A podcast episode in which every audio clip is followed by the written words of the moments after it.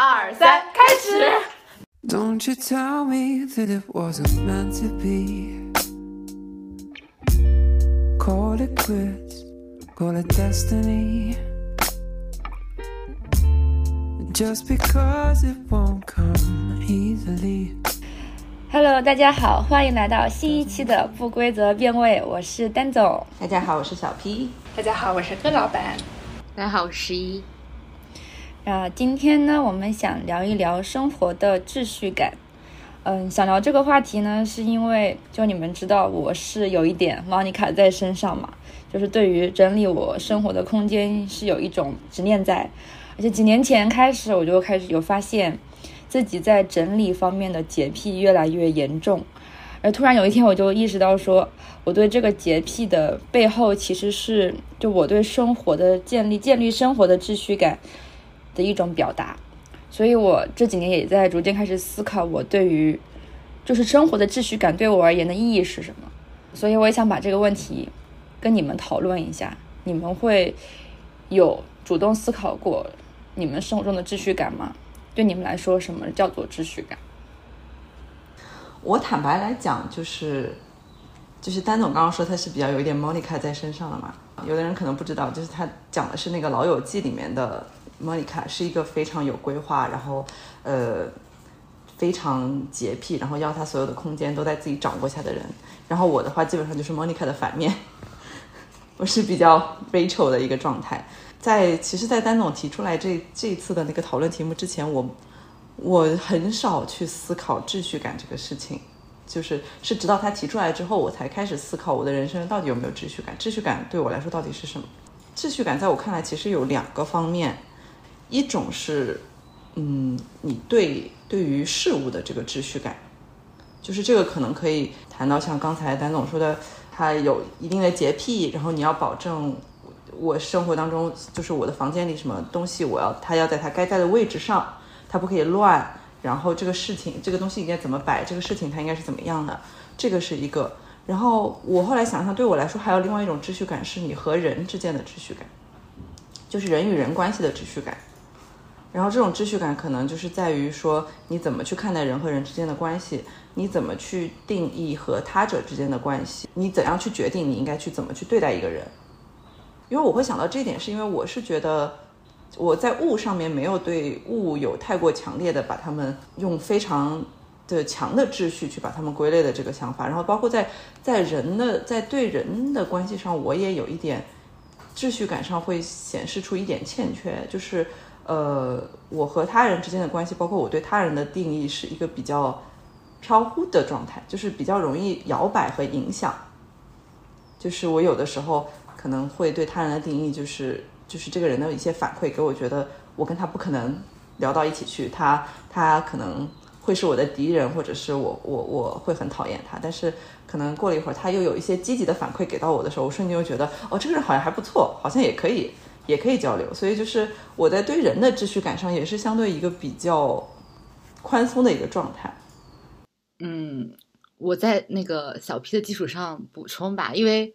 在他刚才就是说说那一段的时候，就是他分了两个层面，其实我还挺有共鸣的。就我觉得我跟丹总也很不一样，就是在一些就是具体到一些生活的细节，就比如你要几点起床，几点出门做什么，然后你的东西要摆在哪个位置。我觉得我对这些来说，应该我有一个 basic 的要求，就那个要求是符合我的秩序感，但不会严丝合缝到，就是不会上升到可能洁癖的程度。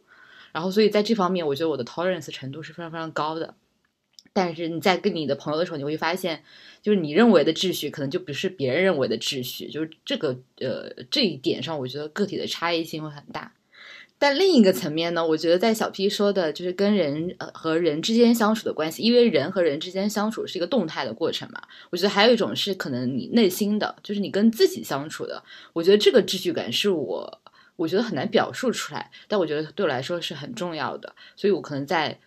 前面两位的基础上再补充一下，我觉得内心的秩序感也是一个挺重要的事儿。因为我自己想起来，可能就是举个小例子，就是在我内心很失序的时候，就比如我觉得这段时间我非常焦虑，然后我并不知道下一步的方向是什么，然后很多东西都不在我的掌控之中，然后这个失序的内心就会反映到我 我的生活上，就比如我可能就会更拖延，然后我的东西就会更乱，然后我的房间就会更乱。我自己可能联想的，我觉得这个就是种种之间，包括我可能我跟人与人之间的关系也会某一段时间会停滞啊，或者发生什么问题。所以我觉得这些都是一些共通的。然后每个人可能对自己的秩序感的这个要求都会不太一样。对对，by the way，我就是想说一点，就是我我是同意的，就是我是觉得，不管你指向物还是指向人的那个秩序感，你最终建立的其实。是你内心的一种一种稳稳定的结构。然后，呃，其实就是在丹总之前提出这个话题之前呢，我并没有呃，就是说特别去思考过关于生活的秩序感这件事情或者这个概念。但是好像就是呃，自己已经不自觉的在呃维持一些像丹总所说的，包括洁癖或者是呃你生活中各类物品相应的归类这些。然后，所以对我来说，我觉得。在我的秩序感里边的话，最为重要的一个概念其实就是一个稳定。就我不太喜欢，呃，生活中会有一些突发起来的一些呃一些变动或者是一些突发情况来打破原有的一个 routine。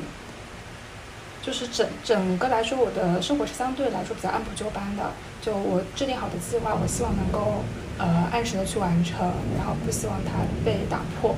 所以说，为了维维持这秩序感，就是平时会呃做一些呃，就是日历上做一些 to do list，然后会有一些闹钟提醒自己要什么时候怎么事做什么事情。但是我想问，就是如果如果不制定计划，像葛老板和丹总，你们两个会对一件事情不制定计划，你们会感到焦虑吗？嗯，首先我听下来，我觉得就是。呃，小 P 和十一，我不知道两是不是因为你们俩是 P 人，然后我和高老板是 J 人，可能大家对于秩序感就会有天然的感受的差别。因为在你们俩我提出这个问题之前，我一直以来对于生活的秩序感的设定就是偏物质层面，就是我会希望我的环境里面的东西都摆放在一个特定的位置，但是我从来没有想过对于人际关系方面，它也可能存在一定的秩序感，因为我好像都没有。太有过这方面的困惑吧？我觉得，我不知道是太有秩序感了，就是从来你不会做超出自己秩序感之内之外的人际交往，会不会？但没有啊，因为我也并不会去限制我的交往，我也不会因为你是什么样的人，我就不跟你交往。特别是如果你工作以后，其实你对于接触的同事，你并不能控制你需要接触什么类型的同事，所以并不会对我来说很。很打扰我内心的秩序，因为如果我觉得这个人跟我合不来，那我就跟你泛泛之交；那如果合得来，我就跟你走进一步发展。所以我觉得你们说关于人际关系的这一块的角度，对我来说还挺新颖的，我确实从来没有想过。然后回答刚刚小 P 的问题，就是说制定计划这一块，因为虽然虽然。我会制定计划，我也会标 calendar，所有的事情我都会标在手机里面，还会按颜色分类，比如说是和朋友出去玩啊，是我自己想要做的事情啊。但是这个事情对我来说只是一个好记性不如烂笔头的操作了，就是我希望我这些能够很，这是对我来说是很基础，可以呃形成秩序感的东西，但是并不一定说它是一个很详细的计划。我比如说我只是说 OK，那我。今天和朋友约了，那我就把这段时间给 block 住。但是，呃，具体要做什么我不是很 care，我只需要我有一个大概的框架。我如果说你非说要做计划，我也不需要很细，我只需要有一二三大概的步骤，或者我大概知道它的时间开始、时间结尾是什么就够了。那我觉得从就是这种，就对框架或者对。嗯，就是你每一段时间的掌控上，好像这个程度也还好。因为我前两天看到一个段子。就可能一个 J 人一个 P 人，但我不知道就是这个跟秩序感是有一点相关性，但跟计划更相关。就那个 J 人他可能会不仅会列到每个时间做什么，还会列到每个时间做什么是通过什么交通工具，然后这个交通工具会花多长时间，然后在哪个地点上车哪个地点下车，这样就细到这种程度。然后我我作为我自己，我就是一个这一整个大震惊，我就想说。如果啊，就哪怕这一个车啊，就是没有赶上，就是他会对这个人来说就意味着什么？就意味着可能就是失控了嘛。所以我不知道，就是如果就是秩序感它有一个像边界一样的话，就是丹总，你可以举个例子嘛？就比如哪一种，就是你脑子里想到，就是让你觉得你的秩序感被打破了，你要你要失控了。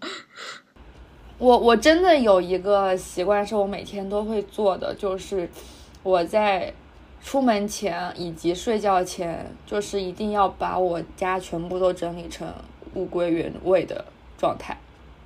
如果不整理会怎样呢？我会起来，就是我就没法出门或者没法睡觉。就是比如说桌面上我要保证电脑是合上的，然后比如说有 Pad 或者其他笔记本都是叠在上面，然后呃，然后什么其他我用过的东西本来不是放在桌上，我就把它从桌上拿走，放回它原来的地方，然后椅子要推进去。然后我有的时候可能就，比如说有的时候会偷懒一下，比如说电脑合上，但是 Pad 放在桌角，然后我躺下，我觉得哎呀好像不爽，我就爬起来把再把 Pad 放回桌子上，就电脑上面。对，其实我觉得有强迫症在身上了，但但是因为是自己范围内做的，不要求别人这么做嘛，所以我觉得应该还好吧。嗯，我觉得是选择问题，因为你自己可能就是想，就是掌控这一笔你所在的这个生活或者你所在的这个空间内的所有的物体的摆放。因为我有的时候就是很烦，情绪很低落的时候，很焦虑的时候，我就只能做一件事情，就是打扫。嗯，哦，我同意，打扫卫生可以。对，打扫卫生，然后把所有的这东西，或者或重新给我的物品制作一个新，制定一个新的秩序。比如说它的摆放位置，我稍微做一点微调，我觉得可能这样会更好之类的。就是通过这样子的行为，我就是改善缓解我的焦虑，这是非常立竿见影的效果。但是刚才十一不是提到了 J 人和 P 人嘛？我其实就是有一个想说的，就是大家常规的意义上会觉得说，呃，J 人好像相对是生活更有秩序感，但是 P 人就是没有那么有秩序感对于自己的生活。那我其实，在思考这个问题，大家也可以知道，就是我和十一其实是两个 P 人，甚至我的名字也是来源于我，我其实是一个 P 值比较高的人。问题在于 P 人是不是必然没有秩序感？可能。我觉得不一定，因为对我来说呢，秩序感它是一种对于生活的一个秩序感和呃，对于生活的一个掌控感和确定感。然后我觉得这个秩序感它的关键在于什么？在于行动力，就是你在你生活当中，你想到你要去做什么事情，然后你就能去做它，你并且你最终会去做做它。所以我觉得秩序感对我来说就是你有能力去在你的生活当中去做你想做的事情。它是一种秩序感的体现。呃，前段时间有一个那个韩国女团 Twice 的那个成员智孝上了一档韩国的节目，叫《我独自生活》，它就是记录那种嗯明星自己的一些就是日常的生活嘛。他在里面就是引起后来引起热议，他在节目里的表现就是他就是一个行动力非常强的人。对他说我想做什么，他就他要去做，他就。然后说要起床，他就马上就起床。然后我要去干什么，我就去做。但他其实是个 P 人，所以我就觉得这个对生活的秩序感，它不意味着说我今天我要规划好我一天要做什么，我一个个按照按照那个去做。因为这些人可能是计划导向的嘛。我觉得更重要的是在于说你你你要有这个行动力，但是这个行动力呢，可能对于 P 人来说，它更多是来源于，它是来源于你的欲望，就是呃，它就是或者说。热爱也好，或者说你当下的欲望也好，你想做这件事情了，然后并且你有那个行动力，你去做它了，那我觉得对 P 人来说，你就意味着某种程度上你是对你的生活是有有掌控的。我就是觉得说，可能并不是必然，一批人就必然意味着生活没有那么有秩序。我觉得更多是要看你在你的生活当中有没有行动力去做这个事情。比方说，我旅游我不准备，我说走就，我觉得说走就走就是一个非常有生活秩序感的一件事情，因为。你想去做了，并且你去做了，你的生活发生了改变，那一刻你是掌控着你的生活的。我觉得他很有秩序感，就尽管你可能没有做计划。其实我还挺想问一下你，你如果想要在朋友之间建立，就是人际交往里面建立秩序感，会是什么样？比如说你的朋友会分成，你可能会浅浅的定义他跟你的，你是定义他跟你的亲近程度，还是他和你朋友交往的类型？嗯，或者是你们认识的场合，比如说有的人就会分同学朋友就分得很开，就同事绝对不会做朋友，或者是说，呃，他跟我是就是亲密关系，或者就普通朋友，就是泛泛之交，还是说这个朋友我觉得是有一类朋友专门是约什么活动啊，有类朋友专门约学习之类的，就是你，就是我觉得有很，如果你要提到这种朋友圈的分类，就是秩序感，我可能就会有这样子这样子的思考。我觉得就是比较，呃，大概就是你说的那种情况，就是有，就是对，就是有些人是就是，呃，我觉得秩序感在于你怎么去构建你的整个人际的关系网，就是你怎么去定义他人，怎么定义自我和他者之间的关系。然后有的人就是很朋友就是朋友，不可能成为恋人；同事就是同事，呃，不可能成为朋友。对我来说，这个可能流动性会更大一点。然后呢，但是包括朋友之间互相做区分，这个也会存在。就是有些人，我可能更可以和他，嗯、比如说聊学习上的烦恼；有些人我更可以和他聊我自己内心的一些困扰；有些人可能跟他一起，更更适合一起出去玩。其实我觉得这个是，呃，可能我提出来了这个问题，大家之前没有想，但是每个人其实潜意识里都在都在做着一些这样的分类。有些人的这个边界感更明确一点，然后他的原则性的问题更多一点。有些人可能没有没有那么，就是他那个结构不是那么的稳定，他会处在一个变化当中。嗯，我其实就是人和人之间，我我其实觉得我不会太用秩序感来描述，但我觉得是存在有一种就是边界感的，嗯，但我觉得从内心的感受，我觉得是有一种很强的秩序感的，并且它可能会跟表象的，就是我，呃。我身边的物体的摆放啊，然后我对事情的一些安排是有相关性的。因为刚才不是聊到那个 P 和 J 嘛，就虽然现在可能 M B MBTI 是比较火，所以大家都可能从一些就 P 人和 J 人能从一些非常表象的事情上发现非常强的对比，然后大家可能就觉得挺好玩的。但我刚才就是在想，就是小 P 提出来这一点之后，我自己也蛮认同。就你尤其你举的那个例子嘛，我刚才。想说就是评怎么评判是不是有秩序感，是不是只能自己来说，可能自己才能自己去意识到说，哎，当下这件事情就是是不在我的掌控之中，然后我就我情绪上或者是我的生理上就开始感觉不舒服或者不适。我觉得秩序感好像对我来说，就是如果我处在一个舒服的状态下，我觉得这个时候我的秩序感应该在我的一个安全范畴之内。一旦我感觉到不舒服了，不管是情绪上的还是身体上的，我就感觉这这这有点处在一种失序的状态中。那你能给一个更具象的例子？你有什么时候感觉内心的秩序感失序了吗？嗯，对我刚才就想到两个例子，一个例子就是因为我就是前段时间去旅游的时候去泉州，然后我回程的时候，其实我没赶上我那班火车。那当下，其实我就完全无所谓。然后我的解决方案就是，因为我在买这班车的时候，我知道我还有下一班车，然后我下一班车就是出发地和目的地是完全一样的。然后我就跟那个工作人员说，我能不能坐下一班车？然后我就坐上了下一班车。然后并且下班车我还被检票了。然后那个人说啊，你不是这辆车？对我说我不是这辆车的，我是上一班车的。然后巴拉巴拉就跟他，就是我非常平静的就解决了这个事情。所以当下我觉得这个可能这个时间没有赶上，或者是这个车你没有赶上这件事情，对并并没有打破我的秩序。然后第二个例子就是什么东西会打破我的秩序？因为有一段时间我可能就是整个人状态比较比较焦虑，就是我觉得可能我的工作内容也不是我想要的，或者说我整一个生活的这个嗯感觉，就比如我早上起来。其实就会很拖拖拉拉，就是虽然我有一个 range，就比如说我九点九点前出门就行，但可能我会拖到九点十五分，这个十五分还在我的安全范围之内。那有的时候我突然发现我会拖到九点二十分，然后二十分就会有一点打破我的这个惯常的这个 routine 嘛。然后这个事情可能一段时间，可能一周两周，它会经常的发生，然后夹杂着我的一些心理的状态，然后我就会发现我的房间就明显就变得很乱，我的东西也都。很很多都摆在不是他应该摆的位置，但在往常来说，我应该我 somehow 是可以接受的。但那段时间就是整所有的事情都累积起来，然后你觉得你很多要做的，就是你 to do list 上的东西也都没有按你的这个计划去做，就已经超出了。我觉得不是那种严格意义上的计划，就超出了你的心里的一个底线了。我觉得这个时候就是失失失失去秩序的。这个时候我就要采取一些措施，让我再回到我的那个内心的秩序上来。所以我会采取一种方式，就刚刚丹总刚刚提的有点像。有一天晚上，我还大半夜的开始整理自己的衣柜，然后然后整理自己的桌子，然后整理完之后，我确实觉得舒服了一点。但我就觉得，其实失去的一个标志就是你会觉得你没有那么有行动力了。你应该做的事情，你发现你做不了，因为对我有点跟十一类似的就是我前段时间的这个精神状态其实不是特别好，然后当时有一个明显的标志就是我什么事情都不想干，然后我觉得我好像什么事情都做不好，我也没有动力去做，我也不想做，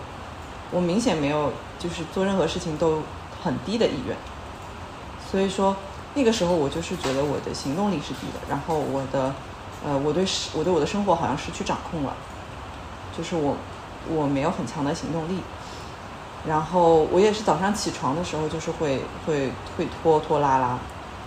所以我当时给我的一个方法就是，就是强迫自己早上的时候不困了，你在床上躺到不困了，你就我就真的把自己从床上拔起来，就是你可以不用去想你后面，你可以不用给今天列一个 list，你一定要做什么，但是你先从床上起来，你坐起来了之后，然后你不可以再躺下去了。然后等你起来了之后，你可能你身体不自觉的，就是你你会去得去移动，得去做一些什么事情，然后慢慢再恢复那个那个行动的能力。所以就是让自己让自己动起来。所以我觉得就是因为你的行动一定可以一定程度上改变你的生活和你的生活环境，然后在那种情况下，就是会会稍微再为你的生活找回一些秩序。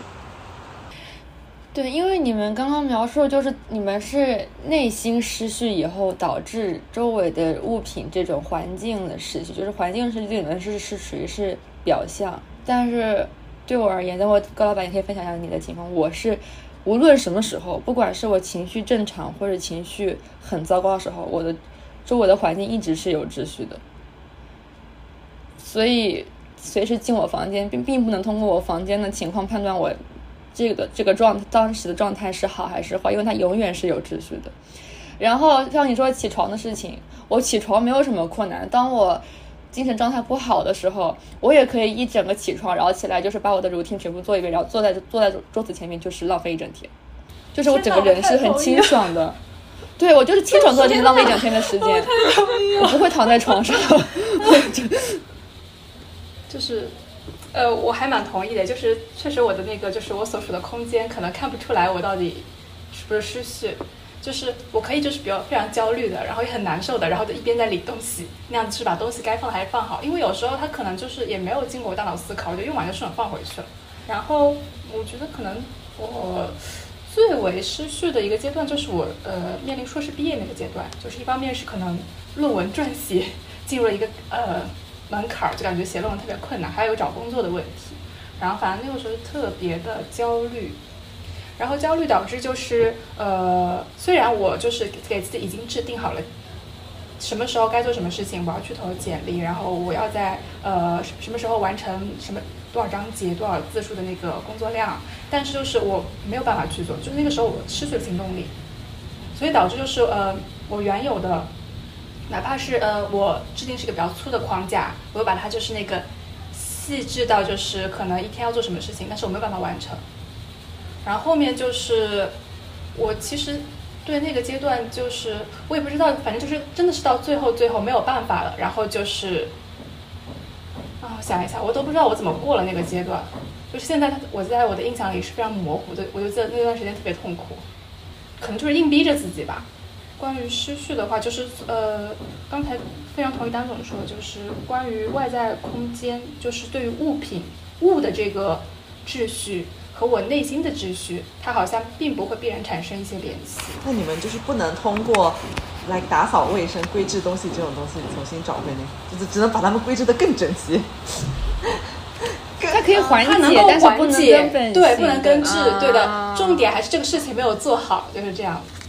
哎，但我其实也是啊，我觉得就是我后来整理衣橱也是缓解，它并不能，还是你那件事情解决了。我觉得刚刚葛老板分享的也是他走过了那段比较艰难的时期，他把那个事情其实 somehow 还是一个比较好的结果完成了。但很神奇的是，就是 就是为什么葛老板和那个丹总。就是不管发生什么情况，都会把自己的家里整理的很干净、很整齐、很符合自己的。就是已经是融入我的 DNA 了吧？在我的 骨血里边，哦，我我是我也是我是那个没有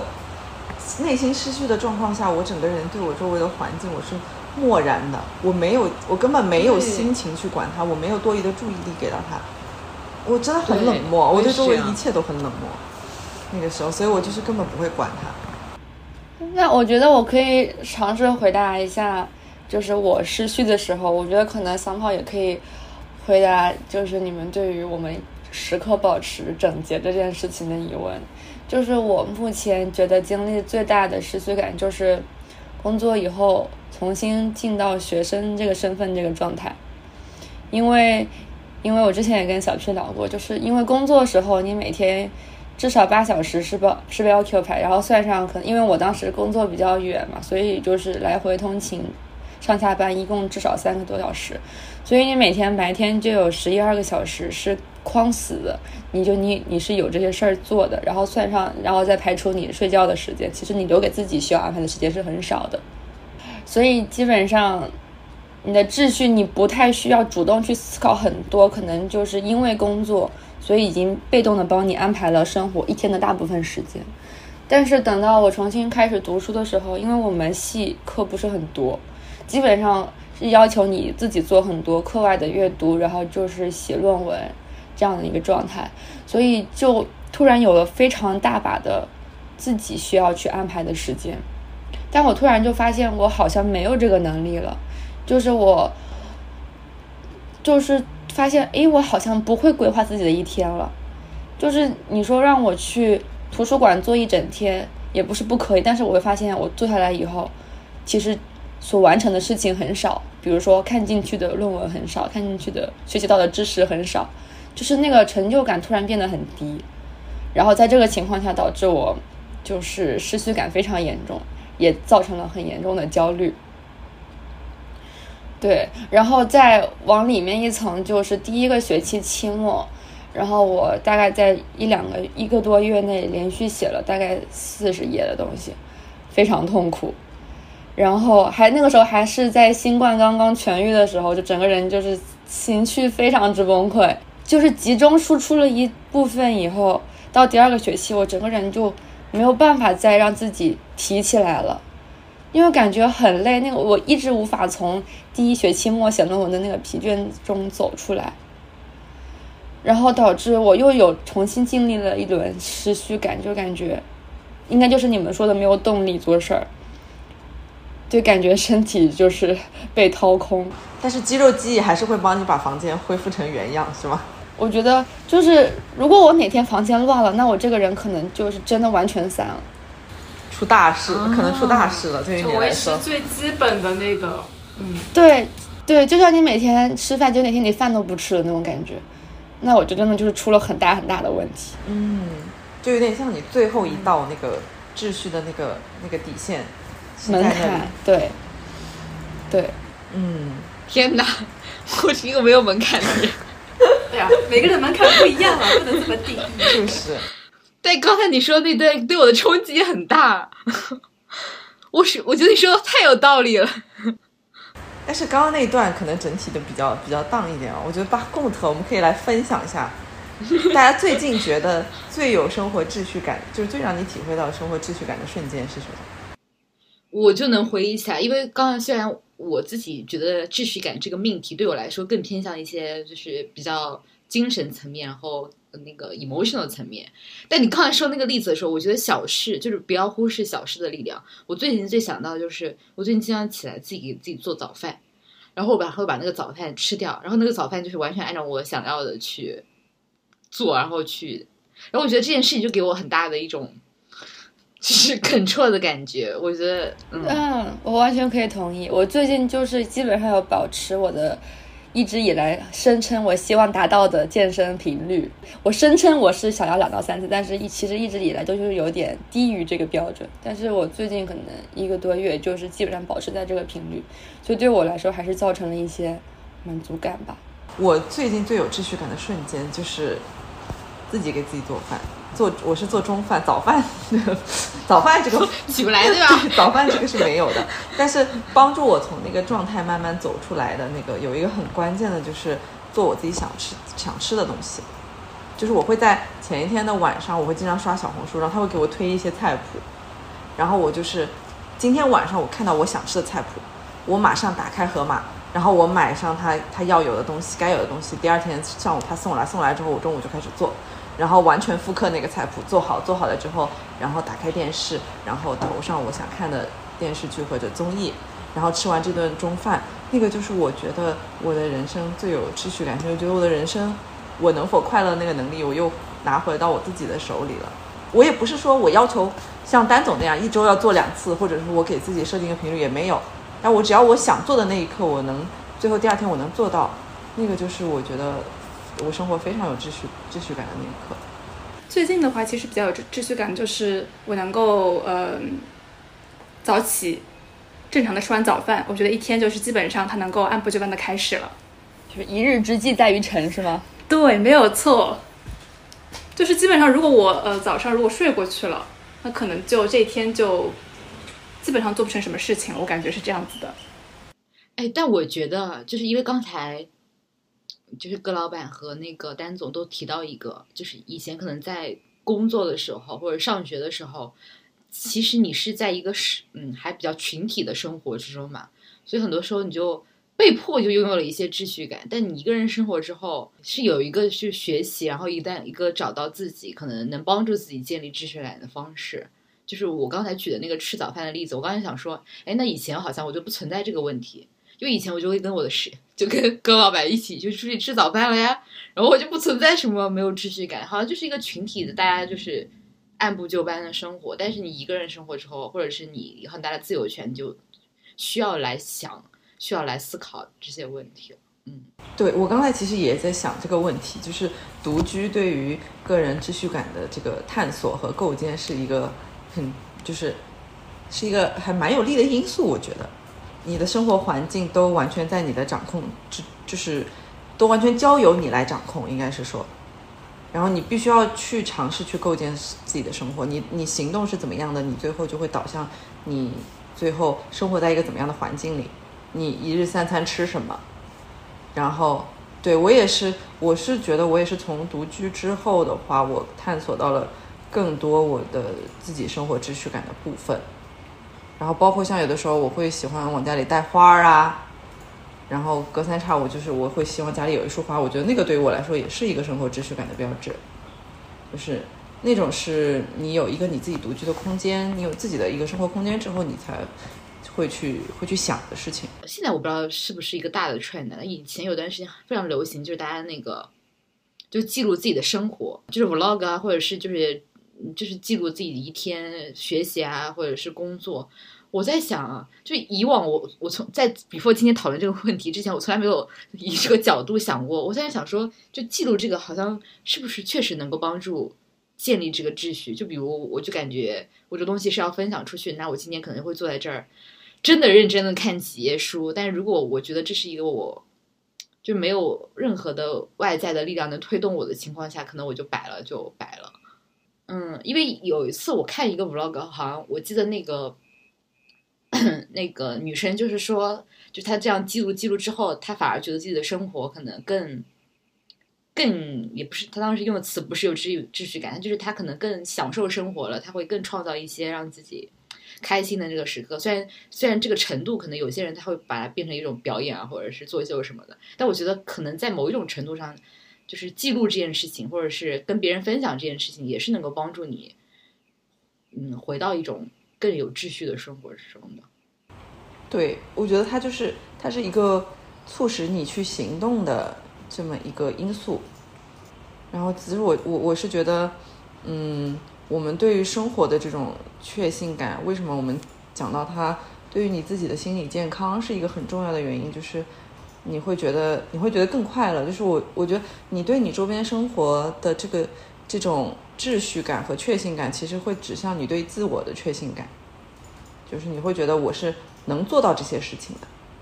我是有能力去做，并且我能够取得，呃，他还他能取得还不错的成效，那这样子的话，他最终会成为对自己的一个成就感，它是一个正反馈的东西。那么当他你有成就感的时候，你就会想说，我我还想再做，他会让我快乐。然后再再继续往下再做，所以它是一个正向激励，对正向激励，然后不断正循环的一个过程。我觉得，所以我觉得好像这么说，如果你要加强巩固、帮助我建立秩序感，好像还是一些很小的事情，因为很大的事情你要花时间很大很长的时间周期去做嘛。但如果我只是可能在我需要的时间起床，然后我吃早饭，按时出门，好像这些很小的点，好像是能帮助建立秩序感的。对，嗯而且其实退一万步说，即使是一个 J 人，你要做一个很大的计划。那我还记得我在二零二三年刚开始，我就是做了一个什么二零二三年的一整年的计划，然后还给自己画了一个过吗？对，还画了一个什么，还画了一个什么插图版，就插画版。然后我现在回看我那张计划，就是稀碎，就是变。但但是我给你分享一个，就是你做了那个计划之后，然后你 inspire 到了我，然后我就自己也做了一个计划，然后我做的那个计划里面有一个有很多小的小的点，然后也有很多大的点，然后我最近因为完成一个很大的目标，而且感觉非常的有满足感，但我觉得，嗯，确实好像就是如果能。就是把自己变得有秩序感，从某一种从表象上来说，就是要变成一个比较接的人，或者是要变成一个能够完成自己想做的事情的人。就是一个事情，哪怕不管大和小，你只要把它完成的那一刻。所以在设置目标的时候，就要把它设置的可完成一点。对，其实我当时设那个计划的时候，我就尽量把它 break down 到每一天，就是你要具象化到你要做什么事情。就比如说，如果我想完成某一项东西的学习，那你可能把它拆分成每个季度、每个月、每天，你可能大概做一点，这样的话会更好完成一点。但是我当时设置那个目标，我就是，咱就是说深知胃口不能太大，所以我设置了一些我，呃，想让自己够一够的目标，然后也设置了一些我觉得我一定能够完成的事情。那其中就包括我一定要完成我的 M 一的论文小论文，结果嗨，就是 M 一的论文这种我认为是最理所应当完成的事情就没完成，因为换专业了，咱论文可以不用写了，然后就就反而是这种看上去最稳的目标，一定可以打勾的东西，结果反而被我自己给推翻了。所以我可能就是生活中这样的变数越来越多以后，让我失去了对做计划。做长远计划的一个兴趣，我可能更想是说做短期的。我真的觉得越来越觉得计划赶不上变化。这就是 P 人 P 人最喜欢的意外之喜，你知道？对，对，但我我其实真的是劝，就是劝各位如果有 P 值比较高的朋友们，就是，嗯，不要不要盲目去去去去做太多自己，就是如果你不是那种计划型的人，就不要盲目去做，并且一做就做很大，因为这个东西就是就是。呃，我觉得构建秩序感，就像刚才说的，你是得有你有收获，你完成了它，有你完成了它，你才会你才会有的有到给你到这个激励。但是呢，如果说你你设定一些无法完成的东西，然后它反而会让你觉得很有很有压很有压力，然后很沉重，然后呢，你没能完成，最后它反而会变成一种对自我的这个否定，我是不是不行？它其实反而会导向你的一种失去，所以我是觉得最重要的就是行动，动起来去做。哎，那我有想问，就是你们有没有呃试图去养给自己养成一些习惯？比如说，呃，当我做计划，我就想说，我会有一些，比如说每天做什么什么，比如每天背几个单词，for example，就是你们有没有听说过一个叫做二十一天计划的？养成习惯，对，如果你二十一天坚持做某件事情，它可能就会融入你的生活，然后变成一种习惯。所以我，我曾经做过这个尝试，我不知道小 P 是否记得。我的给自己做的尝试是每天进行一个法语朗读半小时。啊，有的有的。但在我在我来法国之前的那个准备期间，我就想说把自己的法语减一减，然后就每天进行一个法语朗读半小时，我就每天去找那种新闻啊之类的。然后我坚持了二十一天，然后第二十二天我就放弃了，觉得好累。为什么？你只是为了，为什么你只是为了证明这个东西就是 bullshit，它它就不成立，是不是？它它这个事情，它对我来说是一个负担。就是我二十一天做下来以后，我没有享受这件事情，所以它最后没有成为一个成为一个习惯。所以你其实你你提问这个问题，但你但好歹你你坚持了二十一天，但你自己并没有养成一个这样的习惯，是吗？没有没有成功养成习惯。没有成功养成这个习惯。对，听到你这么说，我就是松了一口气，我就没有，就是你刚说那个时候，我就是眉头紧皱，我说我不喜欢，让我每天一定要做一个事情，一定要养成习惯，是我巨大的负担。我就是这个念头都让我不喜欢，我我不会去尝试这个东西。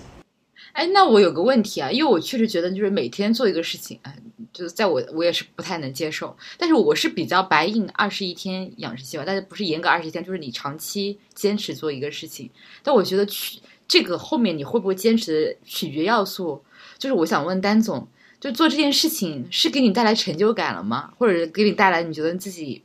改变了吗？就是是不是没有这个？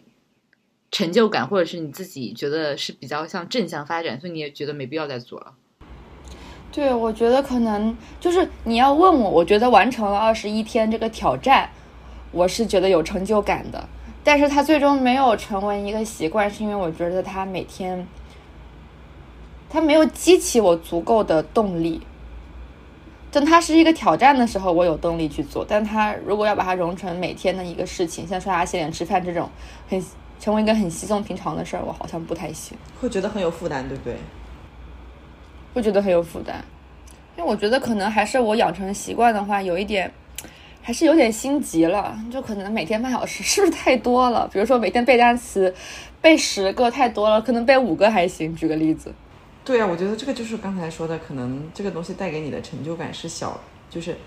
是小于你要为它付出的那个心力的。嗯，或者我觉得它就不构成你的生活秩序感的一个比较关键的要素，因为我觉得就是如果评判一个生活是不是有秩序感，这个取决于因素应该应该一直在变吧。那我还想就是 Q 拜之前说到那个独居的问题，因为我等于是本科毕业出来工作嘛，然后马上就进入了一个相对而言算是独居的状态，因为我是虽然跟别人合租，但是对方其实并不是跟我。是朋友的朋友，所以不是很熟，就基本上还是属于算是独居吧，半独居状态。所以我觉得，从宿舍生活到独居生活对我来说，嗯，不是很当时来说没有很挑战我各方面对生活管理的这种东西。但是我倒是发现了，对于生活空间管理，因为你会你们也说到，就是整个空间都属于你自己去支配。这倒是让我想到了另外一个话题，就是当我有自己的生活空间可以支配的时候，嗯，这非常反映我对自我身份的一个构建，就是我会尽量在我的生活里面填充满充满我自己个人标签或者性格的生活习惯，我会尽量保，就是摆脱可能以前原生家庭可能强迫在我身上的一个生活习惯。当我在有自己的空间的时候，我就是尽量会做，甚至是完全相反的一些习惯。比如说，我妈喜欢囤东西，我就是就尽量就是扔，就是我就是保持一个极简主义。所以我不知道你们会不会把生活秩序和的建立、生活秩序的建立和自我身份的构建做一个连接。嗯，我觉得他这个你更多的可能是说的是一种，就是。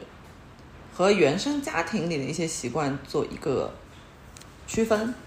对，因为因为这个生活秩序不仅仅是在我家里面，对于城市都有。就是我就很不喜欢我父母来上海，或者我的家人来上海看我。就是我觉得上海这个城市对我来说是我的和家人的边界。你边界网撒的很大呀。是真的，因为我觉得就是我怎么再说一遍，等会儿再说一遍，就是我很抗拒我的家人来上海看我，因为我觉得他们就踏入了我自己呃的一个生活圈。我有点能理解，我有点能理解。嗯，在我在上海的，我在上海读书四年，工作五年，一共九年，我爸妈没有来看过我一次，就是就是。他们有的时候是，比如说我有有有一次是因为我外婆外公来上海看外婆的家人，我没有让他们来家里面，就是我也没跟他们说我住哪，就是说那你们要去吃饭，我去吃饭，但是不能来我家。我觉得话题很有意思，但 但是我我在在我们我我在问下一个问题之前，我想问就是当当下你是就是这么直接跟你家人表这么表达了吗？他们反应如何？我就说不要来，不要来，他们就说那我就尊重不来，就是，但是他们不会强迫我非得来。然后其实我妈可能有提出过希望来上海找我玩之类的，然后我就是一个大拒绝，因为因为其实来说你在上海住了，如果家人来，肯定是在家里面临时住几天，一般是不成问题的。就是可以是完全可以理解，特别是如果是我妈，比如说我妈一个人来，那在家里面住完全是不成问题的。但是对我来说就是步行，大禁忌。嗯，我能理解，因为我现在就是完全就是站在你的角度，我觉得你你们最适合就是就是就是分开，就不要提这个嗯，对对对对对，因为我觉得就是因为站在你妈的角度，我也能理解她的行为啊，但我觉得处理这个问题更好最好的方式就是就不要下次再出现同样的情况了。这个问题确实蛮有意思的，我我之前没有想过。我刚才想了一下，我确实有一个很明显的标志，就是呃，我我其实八月份的时候，我因为我这边放暑假，我回家住了一段时间，但我那段时间精神状态也不是很好嘛。然后我在家里住，其实没有帮完全没有帮助我有一个更好的精神状态。然后我是直到回到上海之后，我重新开始我的独居生活，我开始打理我的一切，我才慢慢的找回了这种生活的秩序感。但我更多，我不是像丹总那样对抗，就是家庭的生活习惯我不喜欢，我不接受。但是呢，主要是因为在家里的时候，就是你就是其实无条件的融入家的家里的生活方式，你不需要为你的生活负责。然后他们是几点吃早饭，你就跟着吃早饭；他们几点吃午饭，吃什么就吃什么。然后就是所有作息都是一样的。然后那个时候呢，就是我感觉不到我对我自己生活的掌控，所以他对我构建这个秩序感，对我重新拿回我生活的主动权没有什么帮助。当我精神状态还 OK 的时候，我是觉得都 OK，我跟你们一起生活没有什么问题。但是当我精神状态很不好的时候，我就会发现这个状态会让我精神状态更不好，就是我会越来越感受到我我没有动力去做任何事情，因为我只要随波逐流，他们做什么我跟着做就行了，我保证一日三餐我也饿不死，然后就是这样子。所以说，我觉得呃，就是回到那个话题，就是确实是，就是独居，然后远离远离家庭的空间，就是是你找回自己生活方式的，就是构建自己生活秩序感的一个一个很重要的。就哪怕你跟你家庭没有特别大的冲突，但是呃，依然这种这种生活就是让我的我没办法很好的找到我的主体性。我觉得在这样的家庭生活当中。我同意的，因为刚才丹总说到这个问题的时候，他其实想把秩序感是不是跟就是自我意识啊，或者是自我身份的建立关联在一起。我我现在觉得是肯定有的，因为我想到一个很极端的例子，嗯，是我有一个呃有点远的亲戚，但他们就是嗯三代同堂还是四代同堂。嗯，我我有点记不清了，但反正就是他，他比我大几岁，他可能三十多岁了，呃，他也生了孩子，然后他还跟他爸爸妈妈继续住在一起，然后就彼此之间的生活是非常非常交合的，并且也是非常非常就是互相怎么说呢？就是我觉得没有就是边界意识就没有那么重，大家就觉得大家是一个生活集体，但我觉得我就跟他非常非常的相反，嗯，这就是我觉得就是取决于可能在这个成长的过程中，你有没有把自己可能从你的家庭。或者你自己的主体性有没有被一个比较完整的构建起来？就是如果我自己觉得我是一个可能 somehow 是比较构建起来的人，那我就会有这个意识。但我好像没有丹总那么强，因为我自己思考了一下，就是现在其实我妈也会哦短暂跟我一起住，但她进我房间就是把我有些东西打乱的时候，我确确实觉得挺挺难受的。但她如果把公共空间什么摆，她愿意怎么摆，她都怎么摆。可能就是在我的房间是一个比较不能不能不能被 踏踏踏进的地方，其他都 OK。然后我们之间什么生活方式啊，反正就彼此之间他也不管我，我也不管他，我也觉得挺好的。但我觉得一旦就是说，像刚才小 P 说的，就是你回到家里，你要被迫融入家里的那种生活的这个习惯或者生活的这个惯性里面，就因为大家可能别的人是处在一个惯性里面，他根本不会思考说我要跳脱这个惯性。但我被迫融入的时候，我就觉得非常非常难受。所以我觉得秩序感是跟自我身份建立是有很强很强的关联的。嗯，对。但是我想插一句，就是因为你们讲到那种，呃，像丹总刚刚讲到说，比如说父母来看自己这个，我刚才设身处地想了一下，如果是我的话，就是我因为我父母有的时候也会说来上海看看我呀什么的，我会我就是会有一种，我觉得我的小家经营的不错，然后我会有一种得意感。你们来看看，看看我收拾的多好，然后我整个家庭氛围多温馨，就是我会有一种急于炫耀的那种心态。对啊，嗯，我可能会是更多是是这样子的一种，就是对这种感觉。嗯但我也会有你这种心态，但是我炫耀的对象可能是我的朋友们，就是炫耀经营的小家是向朋友炫耀，然后向家人屏蔽，我是分得很清楚。对，对我刚才试图就是跳脱出来看，因为就我我我们四个可能还属于那种就是呃什么单单身女性，还不存在可能更复杂的关系，因为对，因为我自己看观察我身边一些，就有一个观察是，就很多嗯结婚然后生了小孩的家庭。然后在他们就是在可能在他们生小孩之前，就是夫妻一起住，但是他们生了小孩之后，他们通常会有几种解决方式。我是这种解决方式，在我眼里看来都是需要一个，就需要每个人就是程度是承承受程度是不一样的，也会存在一个打破他原有的秩序。比如有一种就是他会让自己的呃双方的父母，就可能四个父母都过来，就是轮流照顾自己的孩子，然后甚至还有阿姨，然后你会在家里 就是你懂吗？就是一个。就是非常复杂的一个关系，然后都围绕着这个小孩，可能要每个人要做出自己的牺牲。就比如这个，比如我我这个女同事，她可能她就被迫的接受，她可能也不是特别关系也没有那么亲密的父母，可能就要来帮助她照顾小孩，同时看开始来干预一些她的生活方式或者是养孩子的方式，然后包括可能跟一个陌生的阿姨之间的沟通，我感觉就是嗯，在可能。很多人的就是中国很更大部分人的生活方式里面，就是独居还是一个我不知道独居的现在的人数是多少啊？可能还是更多是年轻人之间吧，但是更广泛的还是以家庭生活为主体的，然后就有很多彼此之间的拉扯会在对，所以这个矛盾好像就是 就会因为这种嗯变得很常见。对，但你你你讲这个会让我想到说，好像这是一个其实比较无奈的选择嘛。那我会觉得说，我们前面都在讲说个人秩序感的构建，它好像和你整个社会，就是比如说你要生孩子，那你养孩子，就是这个社会有没有给你提供足够的便利，它其实和你社会所提供的这个条件是很有关系。你能不能，呃，实现，能不能好好实现你的这个个人，就是完全贯彻个人的秩序感？因为你在国内很多时候，它就是无奈之举，你呃可能。呃，育婴环境没有那么的友好，养孩子的环境没有那么友好，所以你就必然会涉及到个人和社会的一个更大层面的冲突。因为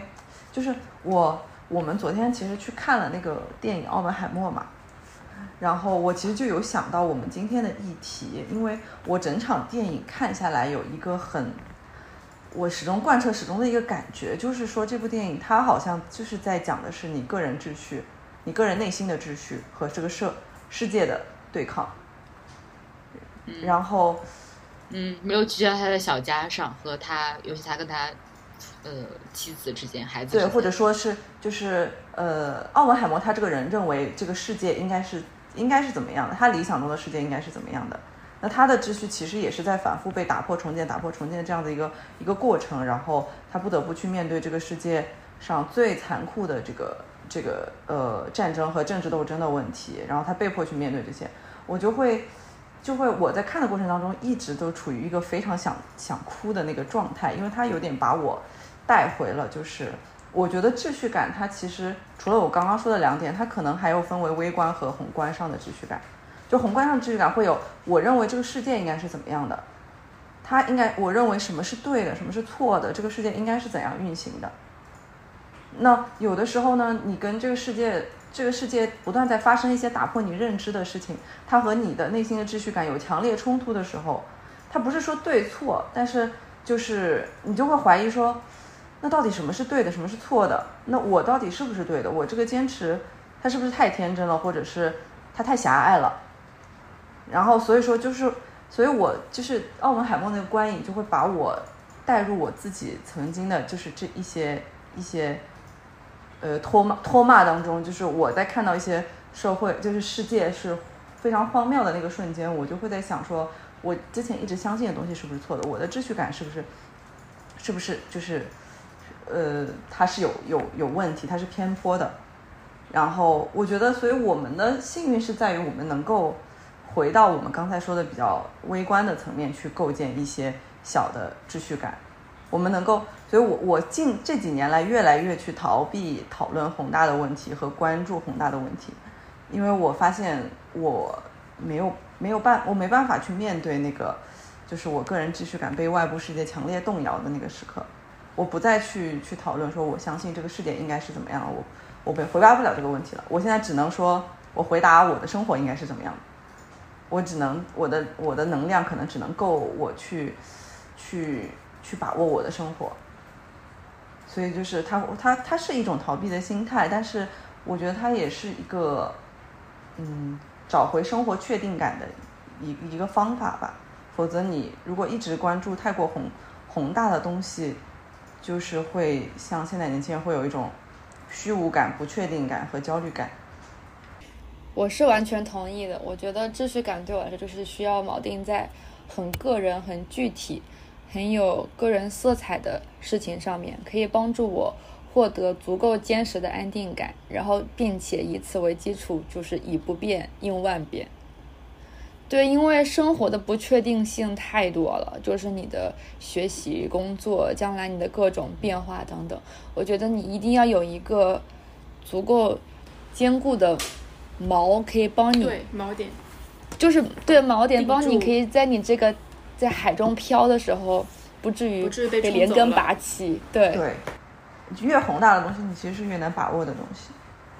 所以插一句，就是我我就是想想赞美一下，就是奥本海默演员的选择，我就是完全能理解诺兰导演为什么选择，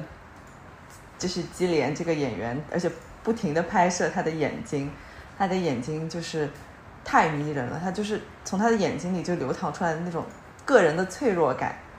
就是你能非常的感同身受，就是你在面对这整个世界的重压的时候，你个人的一些你的秩序感是是非常脆弱和摇摆的。那他的他的那种呃不确定性，他的他的那种柔弱，从他的眼眼神当中流露出来的时候，你就很容易被他抓进去。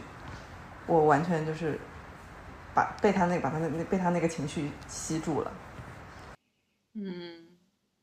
哦，我回到刚才那个毛的问题啊，我觉得这个点让我想到另一个话题，就是刚才不是说，就是你内心的这个秩序吧，或者内心的这个毛特别特别重要。我在想，我内心的这个毛应该是什么？因为有一次我跟一个朋友大概聊到是说，为什么要生孩子这个点，然后我就跟他说，就是我跟我我跟我爸妈，包括我爷爷奶奶一起讨讨论了很多，就是我觉得他们最关心的问题是老了之后有没有一个人。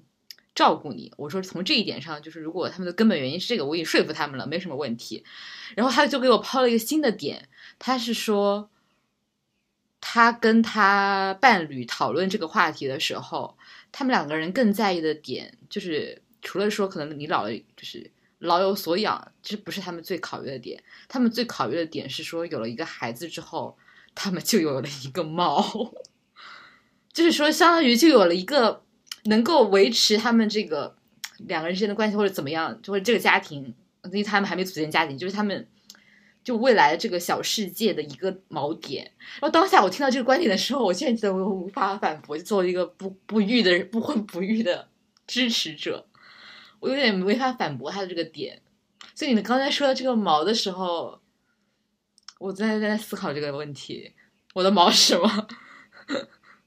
其实我觉得这个问题就是，如果你问你的那个朋友，以及问我们，可能大大家对于就是那个很经典的排序问题，啊，父母、伴侣、孩子，然后还有朋友，你怎么做排序？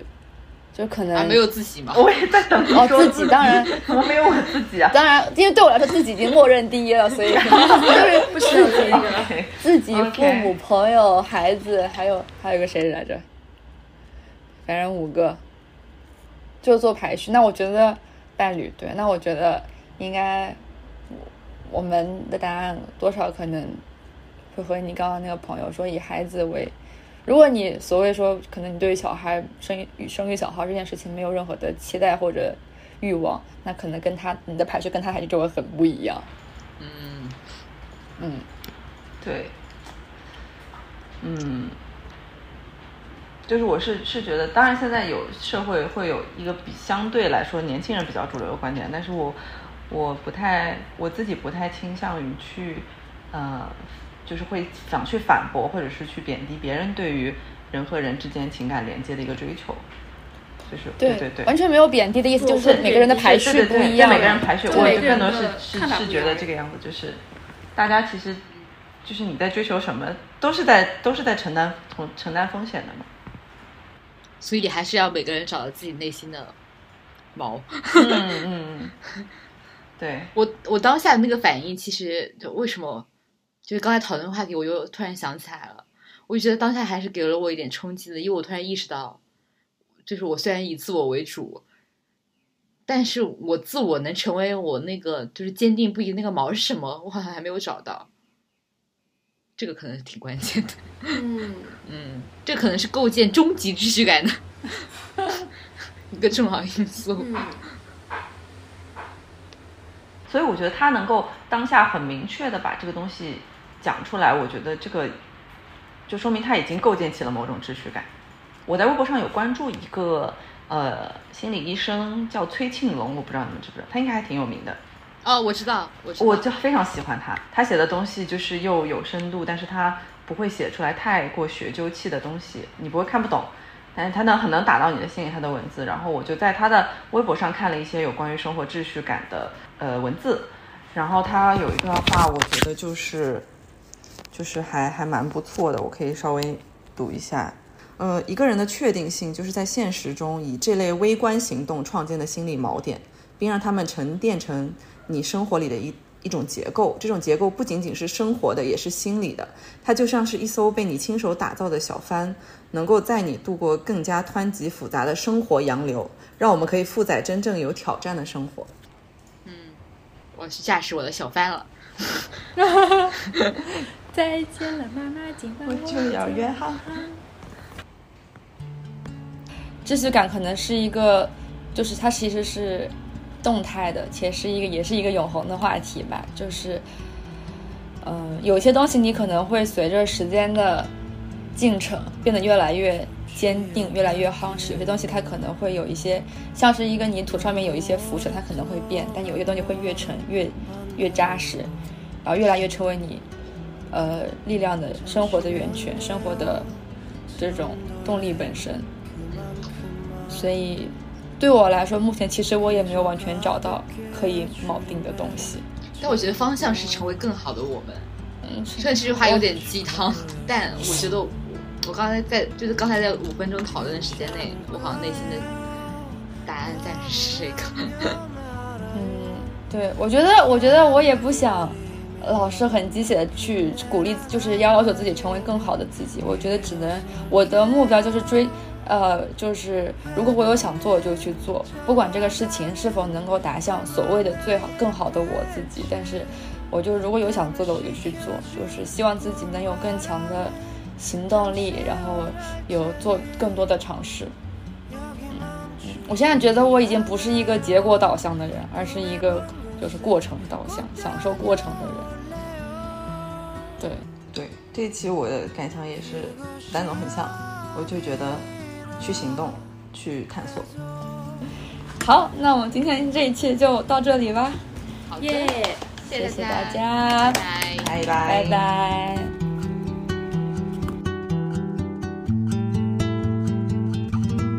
괜찮을 거예